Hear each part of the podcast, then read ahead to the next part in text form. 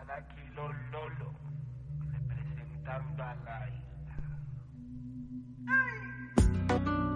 Oye, oye, me ha llamado la atención esa forma tuya de caminar. Escuché una cosita que yo te quiero contar. Yo te he visto sola por la calle y digo dónde irá, pudiendo estar aquí conmigo. Mírate, lo más bonito de todo el barrio, si no te vas a parar, como un gatito te persigo. Y cuando salga la luna chiquilla, yo voy a tu casa para enamorarte. Sé que tú ya has sentido lo mismo, vendrá a buscarme. No te lo digo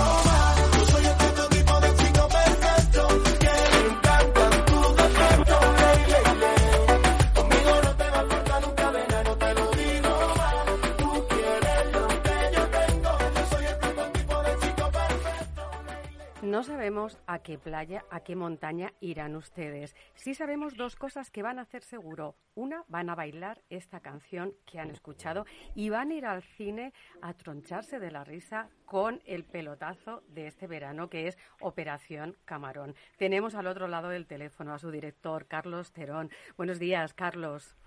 Hola, buenos días, ¿qué tal? Bueno, hemos de decirte que nosotros disfrutamos ayer de la película, además en un pase bastante especial porque resulta que coincidimos en la sala de un cine pequeñito del centro de Madrid, del cine Embajadores, que son todos unos valientes que abrieron esa sala en la pandemia, con una de tus actrices, con Carmen Orellana, que Ah. hace de novia y estaba con su grupo de amigos en, viendo la proyección.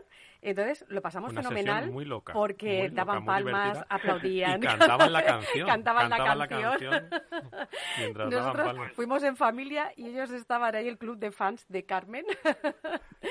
y lo Qué- qué pasamos muy qué bien. Qué divertido, ¿no? Una sesión muy divertida. Sí, sí, sin, sin duda. Tuvimos Además- la, tuvimos la ocasión de disfrutar el, el día antes, el jueves, creo recordar, que fue la premier. El Estuvimos, miércoles. el miércoles estuvimos con, con Carlos en ese fotocall, en esa presentación al gran público, y nosotros ayer jueves fuimos en familia y nos encontramos con otra gran familia de, de Carmen, de la actriz, y te aseguro, Carlos, que fue una sesión de lo más divertido, sí, sí. Carlos, Además, Carmen es un descubrimiento, ¿eh? Yo no había trabajado nunca con ella y es y eh, tiene un talento increíble, es muy, muy divertida. sí, es muy divertida ella. Eh, Carlos, vienes de, en el 2019, reventaste la taquilla con Lo dejo cuando quiera y ahora Operación Camarón está destinado a ser también el taquillazo del año. Es la comedia del verano y del año. Una comedia, como decís, muy trapera, con esta música que se te queda dentro, con muchas risas. ¿Cómo ha sido? Porque además Operación Camarón ha tenido que estar un poquito esperando, ¿no? Por el tema de la pandemia hasta poder estrenar ahora. Sí, de hecho, nosotros íbamos a estrenar el 13 de marzo y el 14 fue el estado de alarma. O sea, que fue una semana antes, decidió Mediaset retirarla y a mí me, o sea, justo cuando la retiraron empecé a mirar todo, no éramos conscientes de lo que se nos venía encima.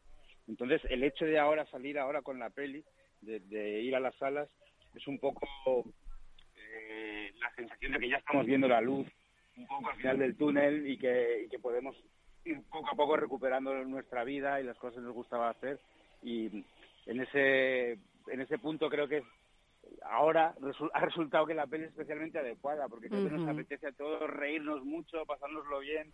Es una peli muy luminosa, muy optimista, que da como, como dice Natalia Molina, da ganas de vivir. Entonces creo que es, que es un buen momento para, para volver al cine y pasarlo bien. Efectivamente, porque además, bueno, estamos muy necesitados de reírnos y, y además en esta película, Carlos, hay muchos elementos. Hay comedia, hay comedia con un ritmo trepidante, hay mucha música, hay una historia de amor, hay un viaje del héroe muy grande que hace Julián Ya hablaremos, de, López. ya hablaremos del viaje del héroe un poquito más Sí, bueno, te lo vamos a decir porque para nuestros oyentes que no lo han visto, eh, uno de los protagonistas o protagonista es un señor serio de Valladolid, que ya verán ustedes cómo va cambiando a lo largo de la película. Y es que en este caso ustedes ya saben, porque lo hemos hablado en antena, que Miguel Ángel Acero es de Valladolid. Entonces, Carlos, hemos de decir que él cambiaba el gesto cuando veía a ese señor de Valladolid.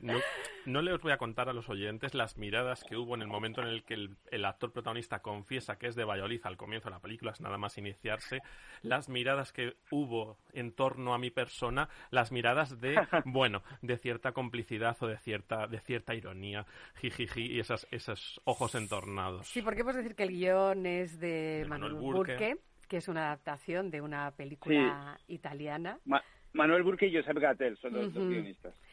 Y aquí, Carlos, retomo, esta, haces una mezcla donde hay romance, hay comedia romántica, hay música, hay, thriller, hay, acción y hay un punto duelo al sol al final de la película, donde ese pequeño homenaje incluso al western. Sí, hay un, hay un poquito de todo. Eso es una de las cosas que más me atraía de esta peli y era combinar todo eso, ¿no? La parte musical con la parte thriller y la parte cómica. Si bien la, comedia estructura todo, todo siempre está en un tono bastante ligero, hay determinados puntos un poco más oscuros cuando hablamos del narcotráfico, de los de los gángsters locales, digamos, que lo nos ponemos un poco más serios y, luego tenemos toda esa parte loquísima de, los lolos, del grupo, de su estética, de cómo se visten, cómo hablan, que es, que es muy divertido. Carlos, la película la forman un puzzle de personajes que son muy complementarios entre sí, se complementan unos a otros de una manera muy, muy marcada. ¿no? da la sensación de que un personaje no, no terminaría de definirse sin la presencia de los otros. A la hora de dirigir eh, a un grupo como este, de actores españoles que además están probablemente en el mejor momento de su carrera, esa eh, complicidad que se transmite en la pantalla facilita el trabajo con ellos. Sí, o sea, la, la, verdad es que ha sido una cosa de estas mágicas, que de repente hemos, con un grupo muy heterogéneo, con gente que venía de sitios muy diferentes, Julián López, que, bueno, por todos conocido de sus orígenes, pero Natalia de Molina, que venía de hacer eh, estos dramas tan intensos, o, o, Nene, que venía de haber trabajado con Urbizu o en la trilogía del Bastán, pero que Nene es monologuista, entonces también tiene mucha comedia. Y luego algunos rostros menos conocidos, como los el resto de componentes de los Lolos, eh, Juan Lu González y Chisco González. Lo que ha pasado es que han engranado muy bien y ese, ese grupo de, de, personas se han, eh, nos hemos hecho muy amigos todos. Entonces se consiguió una, un equilibrio en, en, el rodaje en el que todo el mundo estaba muy a favor, todo el mundo estaba muy creativo, todo el mundo aportaba mucho. Y de hecho el grupo, el grupo de WhatsApp que se hizo tal, sigue vivo. Durante la pandemia nos escribíamos todo el rato. Eh, seguimos quedando para vernos en casa de Ricky, del músico, de vez en cuando hacemos barbacoas, o sea que se ha generado una cosa, un buen rollo, una, una hermandad especial que creo que sí que se transmite en la peli. Hay que decir que Natalia de Molina, como hablabas, ella está inmensa y además yo he de decirte que yo creo que es la película donde más guapa sale con una fotogenia que ella llena, un encanto que llena la pantalla. Eso dice ella. Sí, pues dile que yo también estoy de acuerdo. ella, ella me da las gracias y dice, es la película que más guapa me veo. Sí, sí, ya te digo que yo, bueno, nada más empezar, hay un momento que dije, Dios, está guapísima, o sea, y además ella, que es una persona con mucho ángel, eh, llena, llena la pantalla. Carlos, tú has dicho muchas veces, eh, tú que eres un maestro de la comedia, que la comedia es muchas veces denostada un poco por la crítica, que siempre parece que los dramas son los que se ensalzan, pero al final la comedia el público la agradece mucho más. Claro, sí, sí. No, de, hecho, estoy estoy recibiendo muy buenas críticas, así que claro, todos mis argumentos desmontados. No, pero lo, que sucede es que en general a la comedia se la mira con cierta... O sea, no, no, tiene buena prensa, no tiene prestigio. Lo que tiene prestigio siempre es el drama, la tragedia. Pero está bien, quiero decir que, que a mí me parece que, es, que, que tiene sentido, porque también como, como la expectativa es otra, también te permite jugar en determinados juegos, digamos, bajo el, bajo el radar. Puedes contar cosas, puedes meter mensajes sin que se note tanto. Y entonces, yo estoy contento, ¿eh? O sea, creo que el equilibrio está bien que, que las películas a lo mejor más sesudas o con una intención más dramática tengan su espacio en festivales y prestigioso y, y, luego la comedia, la verdad es que el público la agradece y va a verlo. Entonces, digamos que son espacios diferentes y creo que está bien, que, es, que está equilibrado. Carlos, el, repasando un poco la historia de la, de la película, el, el trabajo de la misma, la, la presentación, preparando la, la entrevista, viendo la propia película, pues eh, llegábamos a esa información en la que, bueno, nos contabais que la película se rodó eh, para estrenarse en 2020 y llega la pandemia. La pandemia al final ha tenido mucha incidencia en toda la vida cultural de España. Nuestros invitados nos han ido contando un poco sus experiencias, pero tú como padre, como creador de esta película, ¿cómo has vivido todo ese proceso en el que de repente tu película se queda en un cajón y hay unos meses de absoluta incertidumbre hasta que por fin podemos volver a ir a las salas de cine a ver eh, Operación Camarón? Pues la, verdad lo, primero es frustración, pero claro, ¿contra qué vas a luchar? No puedes luchar contra una pandemia. Y entonces eh, lo que hice fue intentar apartarla de, de mi, o sea, ya está terminada, pues decir, no quiero pensar en ella, está hecha, vamos a dejarla reposar. Y lo que hice fue enfrascarme en otro proyecto y me dediqué a hacer a rodar una serie que se ha estrenado ya, que se llama Reyes de la Noche, y, a eso me, a eso, a eso me dediqué. O sea, intentar no, no obsesionarse demasiado, sino, bueno, pues página y ir a otra cosa. Y cuando fuera el momento adecuado, cuando se pudiera estrenar, se estrenaría. Y eso ha sido. Entonces, yo, de, a ver, la verdad que estoy muy agradecido además por, por esperar al cine, porque es una peli que está pensada para el cine, para verla rodeada de gente, para escuchar las risas de, la gente que está sentada a tu lado. Y, y, creo que es que han hecho bien esperando a estrenarla y, y, a que se pudiera ver en salas y que la gente la disfrute en un cine que es como está concebida. Has hablado, la música es parte protagonista también de, la serie con ese grupo de los Lolos, con esa música trap. Tú has dicho alguna vez, Carlos, que te ha pillado un poquito lejos, ¿no? Generacionalmente, esta, esta música. ¿Cómo ha sido meterte en este rodaje con esta música trap y con esta estética de este grupo? Pues un aprendizaje, he tenido que aprenderlo todo. Me he dado cuenta del salto generacional de alguna manera hay una cosa que sucede y es que antes eh, la música, digamos, eh, juvenil o tal, siempre pasaba por radios o por televisiones, y de alguna manera estabas, te enterabas más, pero esto ya no es así, ahora ya tienen sus propios canales, los ven a través de Instagram, de YouTube, no necesitan, digamos, grandes medios para que las músicas se propaguen. Entonces he tenido que investigar y aprender un montón y me he quedado loco, claro, he descubierto un mundo increíble. Yo debo... No, no, disculpa, Carlos, continúa, perdona, termina. Yo, la, sensación que tenía es como, era un poco parecido al, movimiento punk. Tienen una especie de, forma de mirarlo todo, se ríen de todo, todo eh, puede, ser un juego, es esta cosa que hacen de tatuarse un Mickey Mouse, un Dolce Gabbana y la y el martillo al lado. O sea, toda esta locura, claro, cuando yo empecé a investigar esto, eh, encontré un filón. O sea, de las cosas más divertidas de esta peli ha sido el, vestuario y el arte. Hablar con, con la jefa de vestuario y me traía a caer cosas más locas, veíamos referencias y decías, es que nos quedamos cortos. es que es increíble, la verdad es que es un movimiento muy interesante. El arte que además el personaje de Nene insiste muchísimo durante toda la película en que si uno no lleva el arte dentro no puede hacer música ni puede hacer nada. Yo debo decir que estuve el otro día, como os contaba, en la, en la premier y que todo el grupo de actores y el equipo técnico de la película, la canción principal, la estuvieron cantando varias veces a capela. No solamente tengo varias fotos de aquello, sino un vídeo incluso. Salió en varios programas en directo que estaban emitiendo la, la premier y Carlos, debes confesar, esto no lo puedes negar porque está documentado que tú y Natalia erais probablemente los que la cantabais con más pasión y los que hacíais vuestro pequeño baile flamenco. Hombre, ya, ya en el fragor de la batalla ya estoy. manera, claro, apoyado por Natalia, que Natalia además canta en la película, Natalia canta muy bien, pues yo me ponía a su lado a ver si se me pegaba algo. Sí, sí, además hace una versión maravillosa. Yo no tenía claro si era ella quien cantaba y te agradezco mucho que nos saques de dudas porque es un momento además para mí de los más bonitos musicalmente de la, de la película. Carlos, hablábamos de los actores. Hay una jornada de actores que decíamos están en su mejor momento, actores muy conocidos para el gran público, pero también hay un grupo de actores juveniles, entre los que está Carmen, de la que hablábamos al principio, y luego, bueno, los sobrinos, algunos personajes así juveniles que están en el entorno de los personajes principales, que tienen muy buena pinta, ¿no? Que tiene pinta de que les vamos a ver mucho en pantalla en el futuro. Sí, yo, yo estoy muy, muy contento con el casting. Creo que es de las veces que más equilibrado está. Creo que hay, hay una parte importante, que es lo que hablabais antes, de ir, de ir compensando energías, ¿no? Si tenemos a Julián López de Prota, necesitamos eh, la energía esta tan testosterónica que tiene Nene, ¿no? Como para, para equilibrarlo, o esa fuerza que le da Natalia. Entonces, ir construyendo eso, cuando hicimos las pruebas, hicimos muchos, eh, muchas pruebas de casting y lo más importante era verlos juntos, a ver si funcionaban. Y yo creo que, que, que funciona muy bien. Entra el piojito Manuel Pérez, que lo hace muy bien. Sí. O sea, todos los personajes que, que, que pasan por la, por la peli están muy bien y creo que es, que es que tenemos una es un momento muy bueno, que tenemos actores muy buenos y que estos que vienen los más jóvenes vienen empujando muy fuerte.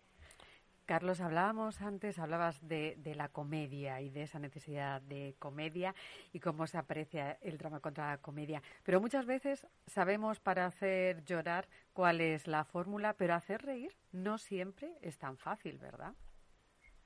Eh, sí, es, es, es, es espantoso. Es un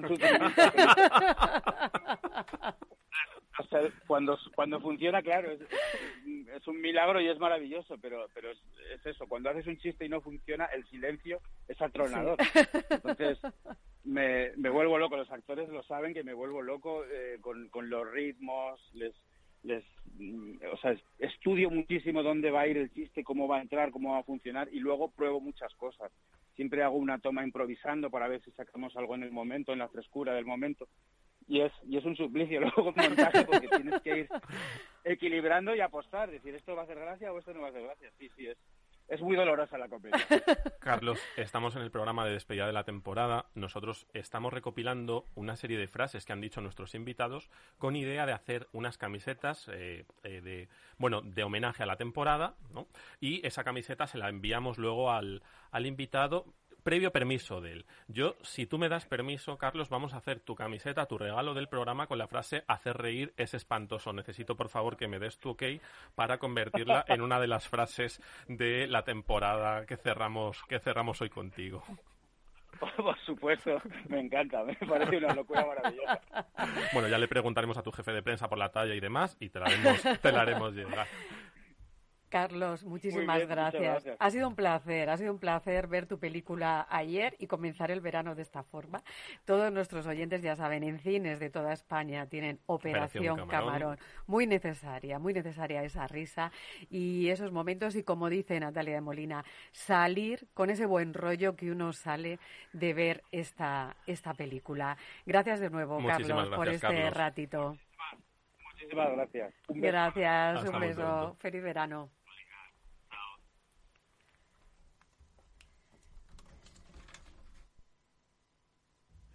Se portaba mal, muy mal. Había que agarrarle y jalarle el pelo.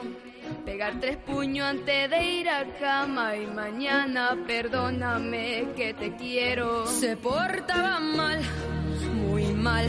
Tapaba la herida para ir al trabajo. Y si una amiga pregunta, dice, por la escalera caí hasta abajo. Se hizo un libreto que se iba creyendo, mentiras que iba ofreciendo, y hoy solo me queda el lamento.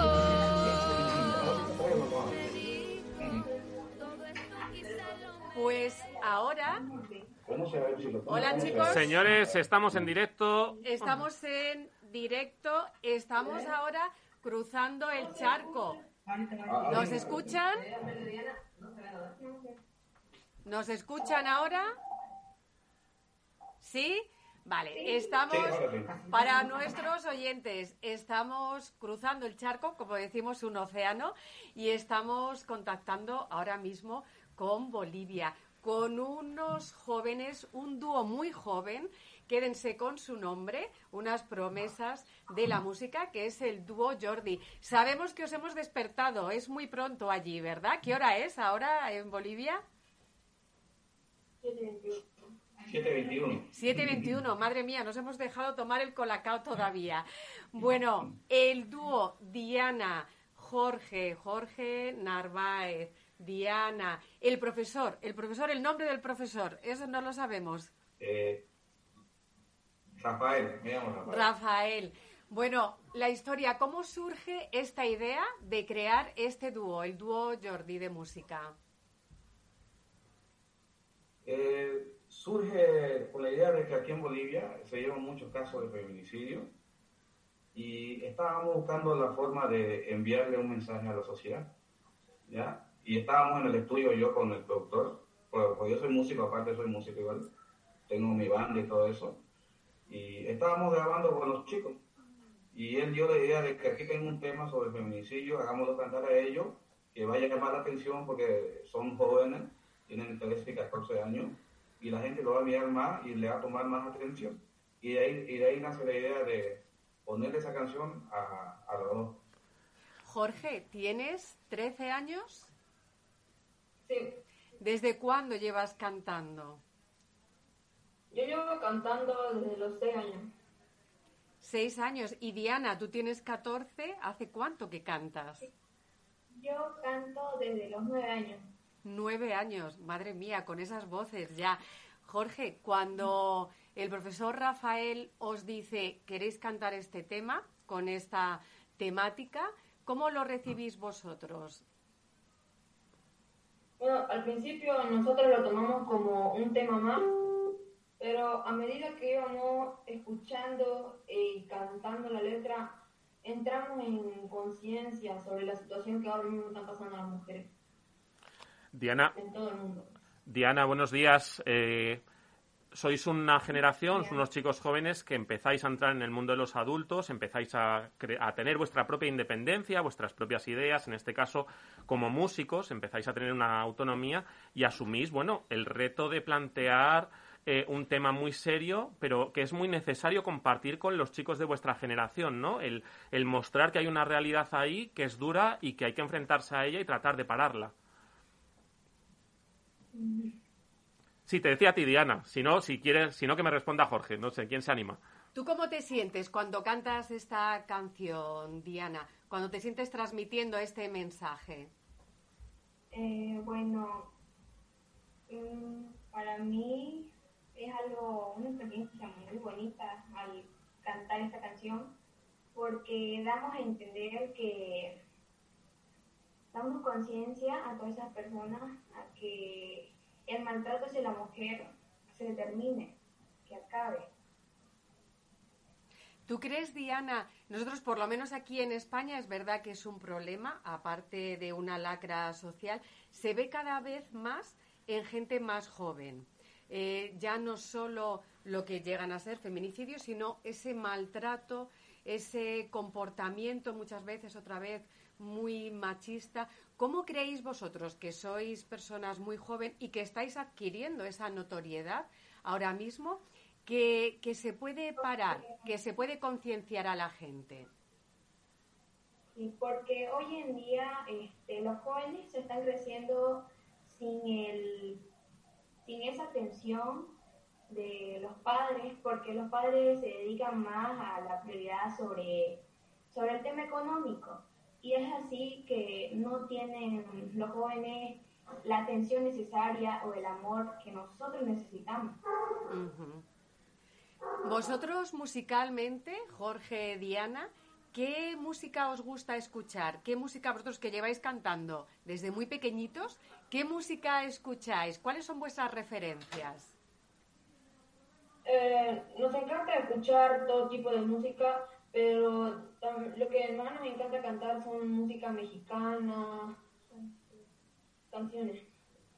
Rafael, usted como profesor, como músico, cuando encuentra dos voces maravillosas como las de estos jóvenes, vamos a decir ya niños jóvenes, que son ellos, y cogen un tema, un tema como es este, él se portaba mal, ¿cómo lo enfoca musicalmente el trabajo hacerlo, el hacer esa adaptación de este cover para estas voces tan jóvenes?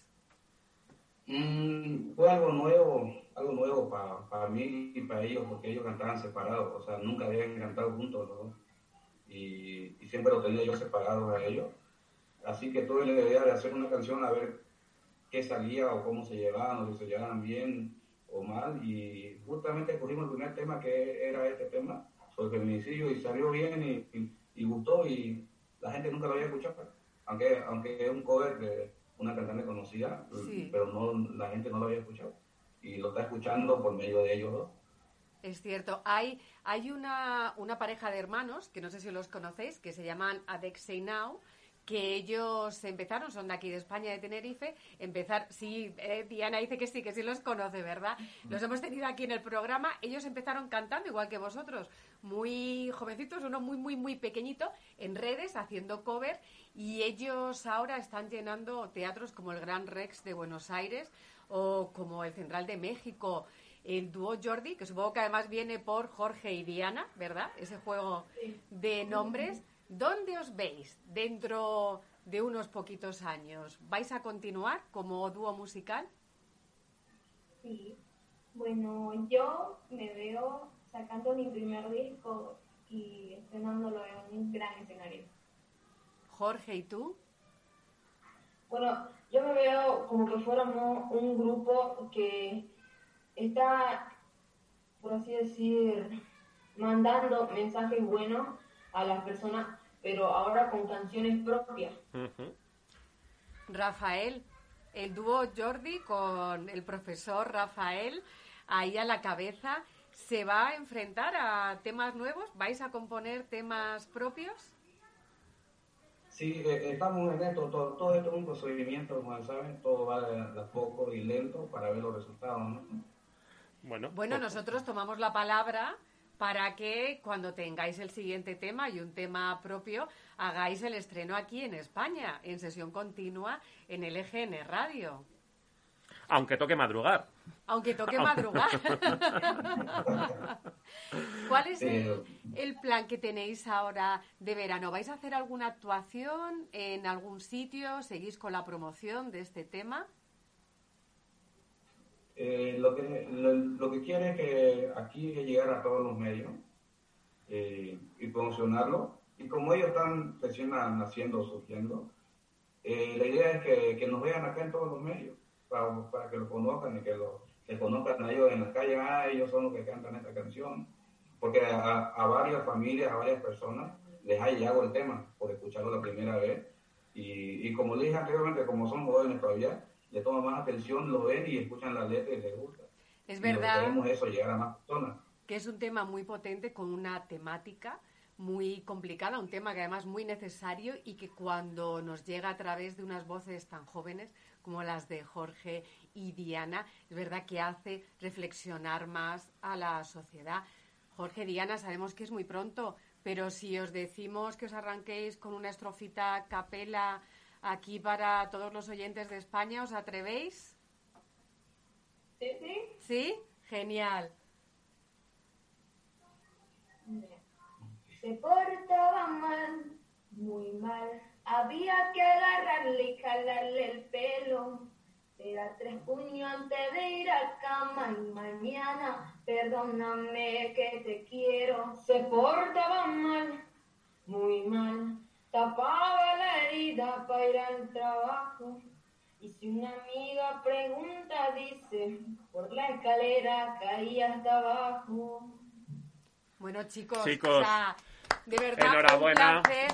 Esto ya es seña de que aquí hay algo grande, ¿eh? porque mm. no todo el mundo arriba se atreve y se lanza a cantar a capela así sin que se lo hubiéramos dicho. Profesor, enhorabuena por ese trabajo que está usted haciendo con estos jóvenes y con este mensaje que están transmitiendo. Jorge, Diana, toda la suerte del mundo en vuestra carrera y os esperamos aquí en vuestro programa con el siguiente tema. Profesor, invíteles a un café que los pobres se han pegado un madrugón, por nosotros tremendo, tienen ahí esa carita de sueño. Jorge, no te me duermas, pídele al profe un café y muchísimas gracias. Os esperamos muy pronto por aquí. Un beso muy grande. Hasta pronto. Gracias. Saludos.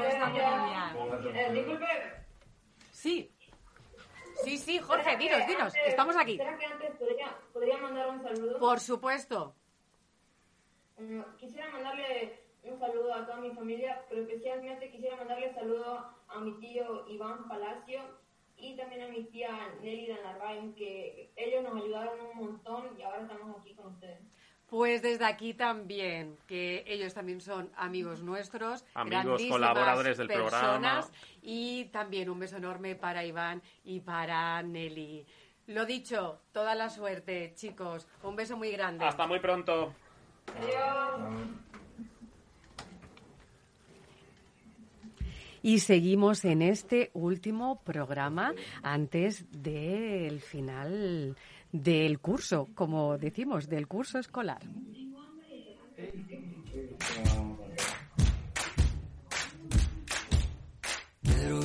Josefina están prontos a ligar Pero Laura, la vecina, los ha visto desertar. Juan Roja renuncia y lo hace publicar Leonora, su esposa, no lo va a borrar. Amanda y Miranda acaban de rastrear. Alina, su amiga, que les dejó de hablar. Tantean, nos vean, no hay nada que indagar. Es fácil, muy fácil, solo te van No te metas a mi Facebook te metas por favor. Cada vez que tengo un inbox me provoca por el cross, No te metas a mi Facebook, no te metas por favor. Cuando escribas melodrama. Y sí, sabemos que se van a hacer eternos estos dos meses de verano. ¡Dos meses! Dos meses sin que ustedes vean a nuestro hombre de negro. Haremos, haremos es- conexiones en, en redes para que ustedes vean a Fernando Arenas. Fer, ¿qué vamos a hacer estos dos meses? Pues no tengo ni idea, Sonia. Son dos meses muy largos, muy largos. Y con tal información va a faltar programas para poder ponernos al día de todo lo que ha pasado en los dos meses. Vamos a tener que hacer un especial monográfico a la vuelta de, de redes sociales con Fer de dos horas, porque es verdad, en dos meses van a suceder muchas cosas, y más en verano, que al final, nunca mejor dicho, con estos calores se cuecen muchas cosas. Pues sí, sí, sí que se cuecen. Sí que se cuecen. Y una pequeñita y chiquitita solo para, para despedirnos, que nuestra, nuestras ángeles de Charlie, de, perdón, nuestros ángeles de Victoria Secret, no de Charlie, de Victoria Secret, Sí. van a dejar de volar porque cuelgan las alas, porque entra en una nueva generación con otro tipo de modelos más naturales y más normales, más del día a día, porque es lo que el público pide y porque las mujeres también lo piden. Todo está cambiando, todo está cambiando. Fer, ¿qué planes tienes para el verano? Pues a ver, en principio no sé si ponerme a dieta o no, no lo sé, porque siempre to- todos los, es mi, mi compromiso de todos los lunes, que nunca lo empiezo. Eh, me voy a la playita con la familia en agosto y luego pues la verdad que pues, trabajar el resto del tiempo, seguir trabajando, eh, seguir construyendo mi sueño y a ver si, si, si este verano suena la campana o sale el sol. Pues sí, pues sí, cualquiera de ellos. Mira, nosotros vamos a mandarle tu sección a Carlos Terón, que le hemos tenido antes, al director de Operación Camarón, que ya sabes que es aquí uno de los grandes de la comedia de este país, así que se lo vamos a hacer llegar. No os olvidéis Por que favor. no os olvidéis que además Fernando y tú habéis trabajado juntos en un proyecto de comedia en el que Fernando tenía un papel probablemente el más divertido de aquel proyecto que bueno quizás en un futuro nunca se sabe dónde pueda nunca pueda acabar incluso a lo mejor un día le decimos a, Ca- a Carlos Terón que le eche un vistazo por si se anima a tirarse a la piscina con él Pues Efectivamente. mira, mira, mira, mira, Carlitos, Carlos, Carlos, Terón, no nos conocemos, soy Fernando Arenas, puedes mirar el proyecto que tengo, tengo discómica que no veas, ¿eh? Y si no, Fer, hemos dicho, Antonino nos ha dicho antes que, que él iba a la Cuesta Brava, a un sitio donde bailaba y que tenía muchas ganas de bailar. Si no, yo le he dicho que nos haremos los encontradizos, así que podemos hacer un plan ahí, sesión continua en verano, de irnos a echar unas piezas, que se suele decir en mi pueblo, ahí veraniegas. ¿Tú cómo bailas, Fer? ¿Tú bailas bien? A yo sí, sí, sí, sí, yo creo que ha sido uno de mis, uno de mis fuertes siempre ha sido bailar, ¿eh? O sea, cuando más he ligado era bailar. Pues ya lo saben también los directores, que es que Fernando Arenas también sirve para hacer musicales. O sea que Y también... cocinar, y cocinar, también cocino, ¿eh? Oh, eso ya cuando seas celebrity para Masterchef. Aquí ya vamos, vamos adelantando todo. Fer, dile a, a la productora, dile aquí a nuestra Valdeperas particular que en la nueva temporada para el curso que viene en septiembre no se libra y en el primer programa la vamos a sacar. Sí, sí, no, no, ya se lo he dicho, ya se, ya la bebé va a estar más grande, ya es más, un poquito más, más independiente, ya va a la guardería, con lo cual ya no hay forma de que se escaquee, o sea, ya ahí va a tener que poner eh, la cara para que la gente sepa quién es la productora que maneja los hilos detrás de mi, de mi, de mi sección. Efectivamente. Pues Fer, ha sido todo un placer. Esta temporada se nos va a hacer larga, eh, como decimos, se nos va a hacer larga esta pausa estival hasta, hasta septiembre. Pero bueno, vendremos con más novedades, vendremos con cosas renovadas y, ahí estaremos esperándote con los brazos abiertos, Fer. Muchas gracias, chicos. Un beso muy grande a todos los oyentes que a, esperen hasta septiembre, que no se cambien de emisora, por favor, que son dos mesecitos largos pero cortos a la vez para poder volver a nuestra sección y a nuestro hombre de negro y, a, y con vosotros y con LGN Radio que siempre está eh, al, al, al, pie del al cañón. punto de la información. y, y, y, una cosa, Fer, además a nuestros oyentes, tú que eres el experto en redes, que no se olviden de descargarse los podcasts del programa, porque aquellos que no hayan podido escuchar en el viernes en directo pueden aprovechar este veranito para en la playa poderlos de hecho, en la playa, nosotros, en la montaña, donde corresponda. Para que no escuchar. nos echen tanto de menos, se lo iremos subiendo a las redes, uh -huh. todos los podcasts de esta temporada, con las fotos de los protagonistas, que han sido muchos los que han pasado. Y las camisetas. Y las camisetas, Fer, atento ahí. Si te pones a dieta, avisa para cambiar la talla. Perfecto, perfecto, chicos, perfecto. Un beso muy grande, Fer. Un Feliz verano. Un abrazo enorme. Un abrazo. Muchas gracias por esto, esta, esta temporada y hasta la próxima. Hasta septiembre. ¿Qué sabe de esa droga nueva?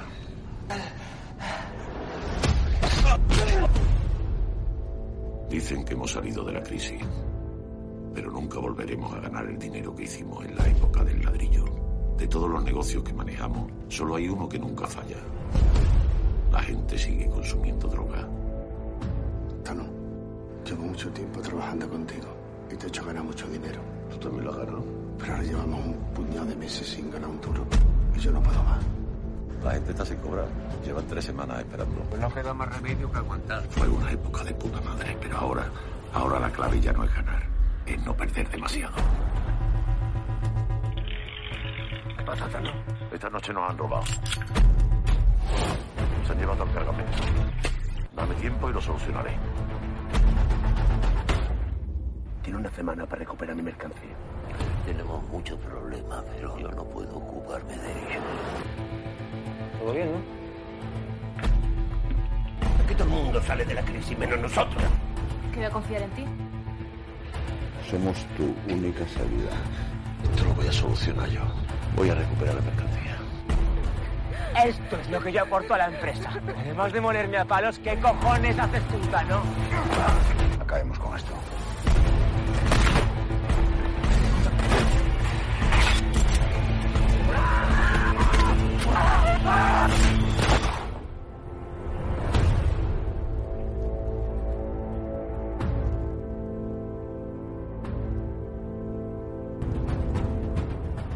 Después de escuchar esto, ya saben que es el tráiler de otra de las películas de este verano. Se ha estrenado Hombre Muerto no sabe vivir, la película de Ezequiel Montes. Tenemos al otro lado del teléfono a una de sus protagonistas, a la actriz Elena Martínez. Buenos días, Elena. Hola, buenos días. Bueno, es una película que te tiene en tensión ya solamente uh -huh. oyendo el, el tráiler.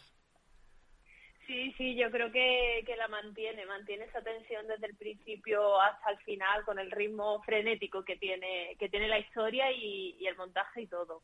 Además estamos hablando de esa voz inconfundible de Antonio Dechent que le escuchábamos, que es este, este empresario de la construcción.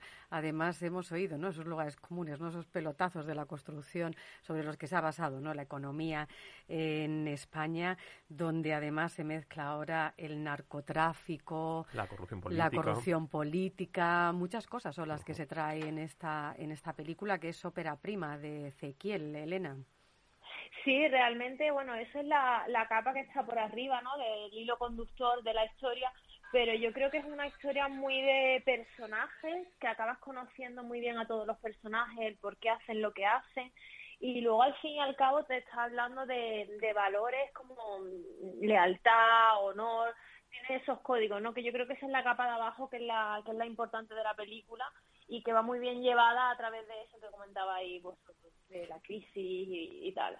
Lena, tú vienes un poco, tu carrera cinematográfica viene un poco de la mano de, Ezequiel, porque, eh, bueno, tú fuiste la protagonista de un corto, Natacha, muy premiado, con un largo recorrido por, por festivales, y ahora estás también, ¿no?, en su debut en el largometraje.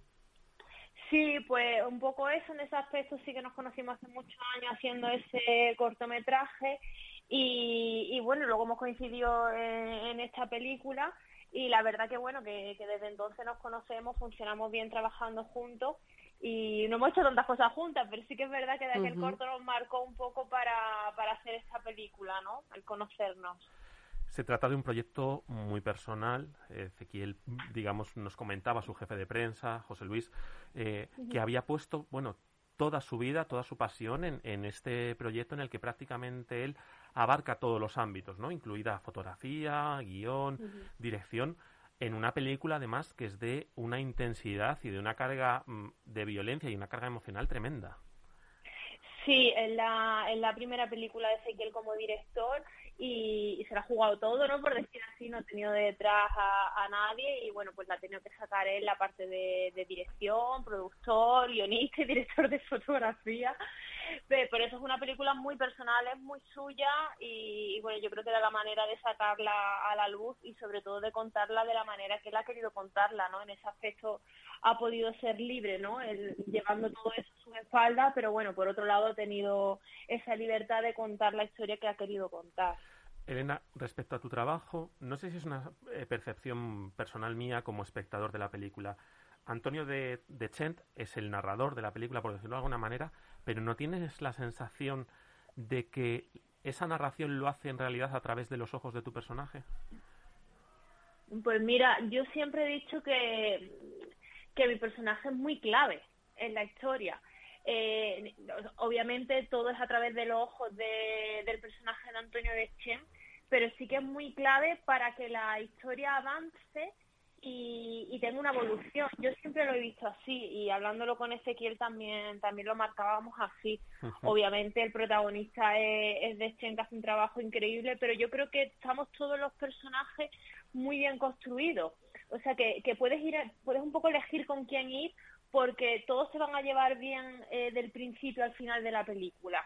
Y yo creo que eso pasa con el mío en concreto, que si decides hacer el viaje con Aitana, lo vas a poder hacer muy bien, desde el principio hasta, hasta el final. Es cierto, Elena, que, el, que ese giro que se produce a través de la aparición de, de Aitana está muy marcado en la película. Es una película de violencia, lo decíamos desde el principio. Nos marca, además, nos muestra de una manera. A mí me parece muy interesante, creo que no se había hecho de una manera tan marcada en el cine español los distintos estratos ¿no? de esa violencia organizada en torno al narcotráfico en este caso. Cuando hablamos de violencia hay una cosa, una virtud que tiene la película que es mostrar el dolor que muestra, eh, perdón, que produce esa violencia, esa violencia vinculada al narcotráfico, a un negocio que enriquece a mucha gente, pero que también produce un tremendo sufrimiento y un tremendo dolor, quizás proyectado fundamentalmente a, través de ese personaje femenino de Aitana. Sí, es que date cuenta que eh, para contar una historia así necesitábamos eh, acercarnos un poco a la realidad, ¿no? No quedarte a, medias cintas, ¿no? Que yo creo que esa es la, decisión que ha tenido Ezequiel. Y claro, es un mundo tan alejado, espero, de la mayoría de nosotros, que, que claro, que nos tenía que poner muy bien eh, la, la, realidad no tiene que ser lo más real posible para que tú entres bien en la, en la película. Entonces esa parte más violenta eh, era necesario un poco para eso, ¿no? Para que el espectador entienda eh, los motivos, ¿no? Y le duela, porque al fin y al cabo si no, no puedes contar lo que quiere transmitir esta, esta película. Y sí que es verdad que a través de mi, de mi personaje sientes ese dolor, ¿no? Y luego lo que comentabais de de las distintas capas, ¿no? De pues los más jóvenes, los más mayores, cómo funcionan unos, el cómo funcionan otros. Los más poderosos, los menos, ¿no? Sí. Exacto, eso yo creo que está bastante bien contado y que se ve mucho la diferencia de, de los valores y códigos que tienen los mayores, que ya se van perdiendo, cómo los jóvenes vienen bueno, pues con otros códigos, por llamarlo así. Y yo creo que eso está muy bien narrado, porque te ves tanto mansiones y el ambiente de, de Marbella, del lujo, y luego ves pues los barrios tan vulnerables como, como en el que rodamos, ¿no? Yo te, te, quería preguntar, es que has hecho una serie de reflexiones que a mí se me planteaban mientras veía la, la película, me parecen muy interesantes. Una de ellas era esa de que esto me pille siempre lejos, esta realidad tan terrible que está ahí, ¿eh? a la puerta de nuestras casas, a veces a tres pasos, que me pille lejos porque si te involucras en esa realidad, eh, la, tienes las de perder. Eh, hablabas de los valores, de los códigos. Es verdad que al final de la película yo pensaba, a la hora de hacer una crónica, yo plantearía esta película como una película no solamente de violencia, obviamente, sino también una película de amistad y de lealtad. es verdad que parece que se, que se transmite esa, esos códigos de lealtad y de amistad a través de los personajes más mayores, pero también en tu relación con el personaje de Tano, ¿no? Esa, mm. Ese duelo intergeneracional o, o esa, ese dúo de, de que establecéis, esa conexión que establecéis un personaje de los que están ya en retirada con otro de los más jóvenes de la película. Sí, es un poco el, el, trasvase ¿no? que, hace, que hace ella, que no por ser joven tienes que tener eh, valores más malos. De hecho, siempre no pues se piensa un poco, oh, los jóvenes de hoy en día no. Entonces se marca así, pero se va viendo cómo cada uno va funcionando, se va moviendo. Entonces por eso se ve como el personaje de Aitana pues empieza, por decirlo así, de un lado, sin esperárselo, porque realmente ella no sabía ni en qué lado estaba, es una chica normal que le pilla todo esto de, de sorpresa. Y cómo va acercándose más, pues a lo mejor a, a los valores y al, al bando de, del grupo que tiene, que tiene montado Antonio. Pero un poco por por circunstancias que no que no se espera, ¿no? Que le vienen así un poco, bueno, pues ya está en su vida, en su barrio, haciendo obras sociales y de repente se ve envuelta en esta en esta violencia, como tú dices, que es real y que existe en los barrios realmente. Elena, te embarcas en este proyecto, tienes el guion delante, de repente te, te muestra esa realidad, esa violencia, eres consciente de lo que tienes delante y además cuando vas leyendo ese guion, de repente tienes que compartir una serie de escenas con Antonio Dechen, uno de los grandes del, del cine, de la televisión en España, un actor de una tremenda intensidad, una tremenda personalidad, y a mí me llama mucho la atención que tenéis que compartir escenas además en los que los silencios y las miradas son un elemento muy marcado. Eh, impresiona mucho o marca o, da mucho respeto cuando uno eh, llega el primer día al set de rodaje y dice tengo que enfrentarme a esto a día de hoy.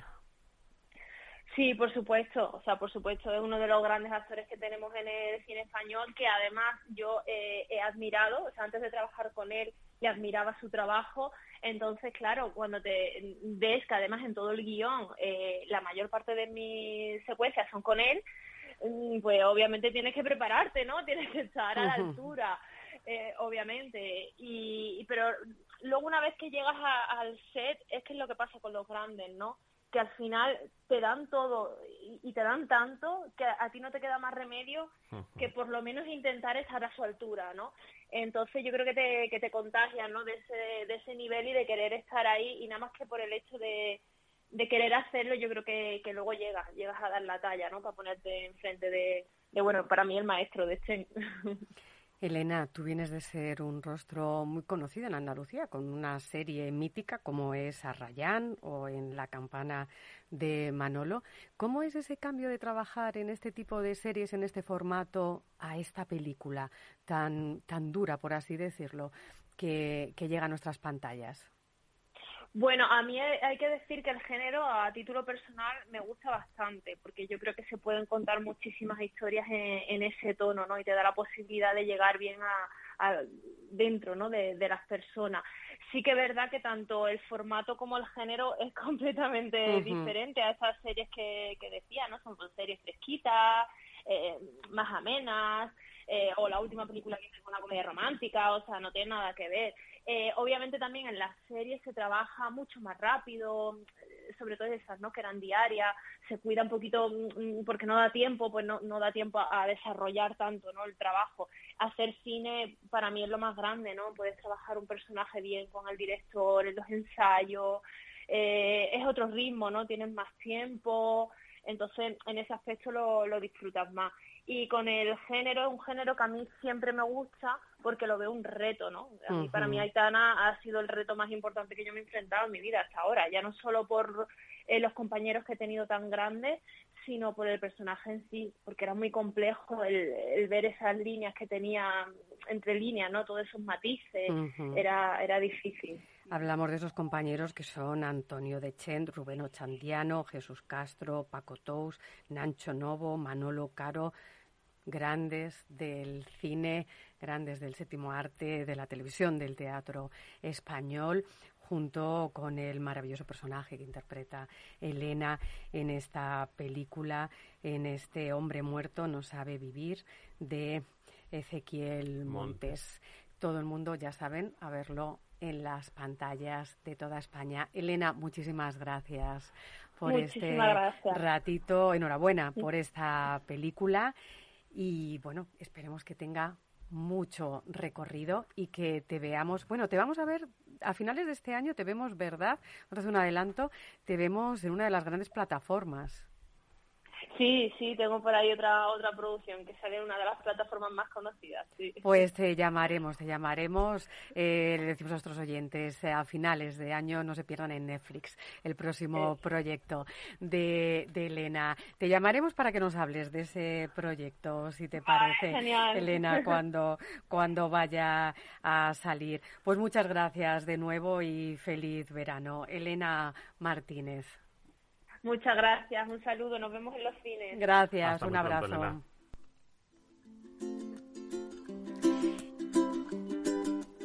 Y ya saben, hasta aquí ha sido el curso escolar radiofónico de sesión continua. Un placer acompañarles, como siempre, desde estos micrófonos de nuestra casa del eje en Radio. Ya saben, todo el equipo, los que no han podido estar hoy, Jaime Vicente Chagüe, Laura Galán, que les contaremos después del verano dónde está nuestra hermana sorteo, Laura Galán, porque va a ser el bombazo del año que viene. Se va a llevar todos los premios que se merece esta mujer, esta grandísima actriz, Laura Galán. Yo estoy convencido, hace mucho que no toco un Goya, tuve la oportunidad de tocarlo hace unos años eh, es porque no has bajado a ver a tu vecino Sergio Jiménez, que le tuvimos aquí. y tienen dos Goyas en el bajo de nuestra tengo casa. en el bajo de casa. Acabo de darme cuenta. Los tienes a, dos metros y medio. Sí, sí. Fíjate que estaba yo pensando, el año que viene, porque estoy convencido de que Laura se lo va a llevar. Eh, lo tenga en casa dentro de unos meses, en el tiempo que pase entre el final de la producción, el estreno y demás. No sé a qué temporada de Goya corresponderá, si a 2022 o 2023, pero estoy convencido de que Laura tendrá ese Goya en casa. Yo quiero hacerme una foto con Laura y con ese Goya porque me hace mucha ilusión. Probablemente una de las personas más queridas de este programa y de esta casa. Y a la que habrá que hacer venir. Hombre, hombre, faltaría más. Laura la tenemos en Extremadura, en esa maravillosa tierra, rodando el largometraje Cerdita, la versión larga de ese cortometraje del mismo título que se llevó ya al Goya al mejor cortometraje dentro de miles de premios que además Laura se llevó como mejor actriz por todo el mundo. Hablaremos de, hemos, estamos hablando de nuestros colaboradores, hablabas de los que no hemos podido estar hoy, de Jaime Vicente, eh, tendremos eh, novedades la temporada que viene, habrá nuevas secciones, le daremos una vuelta este verano. Al otro lado de, lo, de la mampara ha estado Chus, ha estado Almudena, eh, dando bueno pues ritmo, dándole al botón cuando ha sido necesario, pero no solamente ellos, sino que ha habido aquí también un montón de chicos que le han puesto mucha ilusión, becarios, colaboradores del programa, a los que mandamos un abrazo enorme. Habrá otros el año que viene, les esperamos con los brazos abiertos y bueno, darles las gracias a nuestros invitados, a los gabinetes de prensa que nos han facilitado siempre el poder eh, contar con ellos. Y por este programa además no solamente han pasado grandes invitados, sino personas muy admiradas por nosotros, a los que agradecemos mucho que hayan estado, que hayan estado aquí. Y ya saben, hacemos esta pausa, pero ya se lo hemos adelantado antes a través de nuestras redes sociales. Les iremos recordando todos los invitados que estuvieron con nosotros compartiendo este ratito en sesión continua. Que tengan un feliz verano. Ya saben, con precaución todavía hay que tener precaución para que lleguemos todos a septiembre en este curso escolar, porque mañana, ya se quita uno la mascarilla en exterior. Pero no se olviden que hay que llevarla siempre encima y que en el momento en el que la calle no podamos mantener más de un metro y medio de distancia, hay que volvérsela a poner. Y si me permitís, ya por último, eh, quería mandar un recuerdo muy cariñoso, un gran abrazo a nuestro director comercial que eh, siempre ha sufrido un poco del corazón porque no llegábamos a tiempo al final del programa. Siempre hemos sido muy apurados con nuestros invitados y hoy que por fin vamos a poder meter la publicidad que él tanto se esmera en conseguir, vamos a poder terminar el programa con un poco de respiro, pues a nuestro director comercial que ha sufrido tanto con los finales del programa, decirle que es que hemos tenido unos invitados muy interesantes y que siempre llegábamos ahí justitos, justitos al final. Ya saben, como dice nuestro compañero y querido amigo Antonino Nieto, la mejor venganza es ser feliz. Que sean inmensamente felices, que disfruten de este verano y como ha dicho también nuestro compañero Fernando Arenas, no se olviden el eje en el radio. Les esperamos en septiembre. Antonino lo dice tal cual, la mejor venganza es ser feliz. A lo mejor esa es mi adaptación. ya sabes que yo escribo, ya sabes que yo escribo. Entonces yo adapto todo. Hago las adaptaciones. Sean felices, feliz verano. Se despide quien les habla, Sonia Villarroel, Miguel Ángel Acero, Chus Monroy y Almudena, Jiménez al otro, lado. Levanta la mano, con la mano levantada. Les esperamos En septiembre.